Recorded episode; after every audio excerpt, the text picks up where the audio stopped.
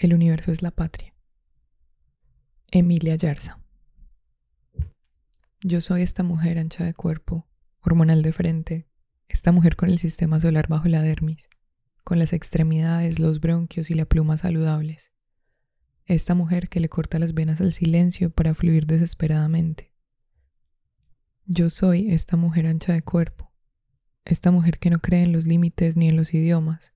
que no cree en cuatro docenas de himnos nacionales ni en determinados colores de bandera.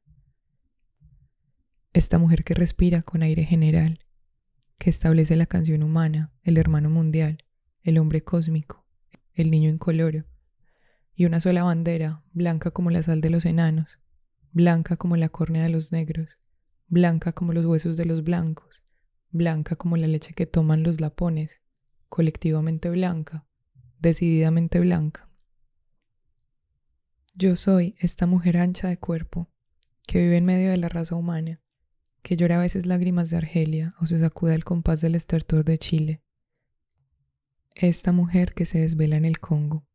que tiene hambre en la China, que ostenta sin cerrar la cicatriz de Pearl Harbor, que pierde el sentido y la noción ante la cesárea que descuaja el dorado vientre de Berlín.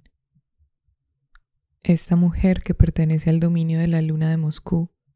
que tiene la serena languidez de Suiza, el color de la melancolía de Colombia o el escándalo gris de Nueva York.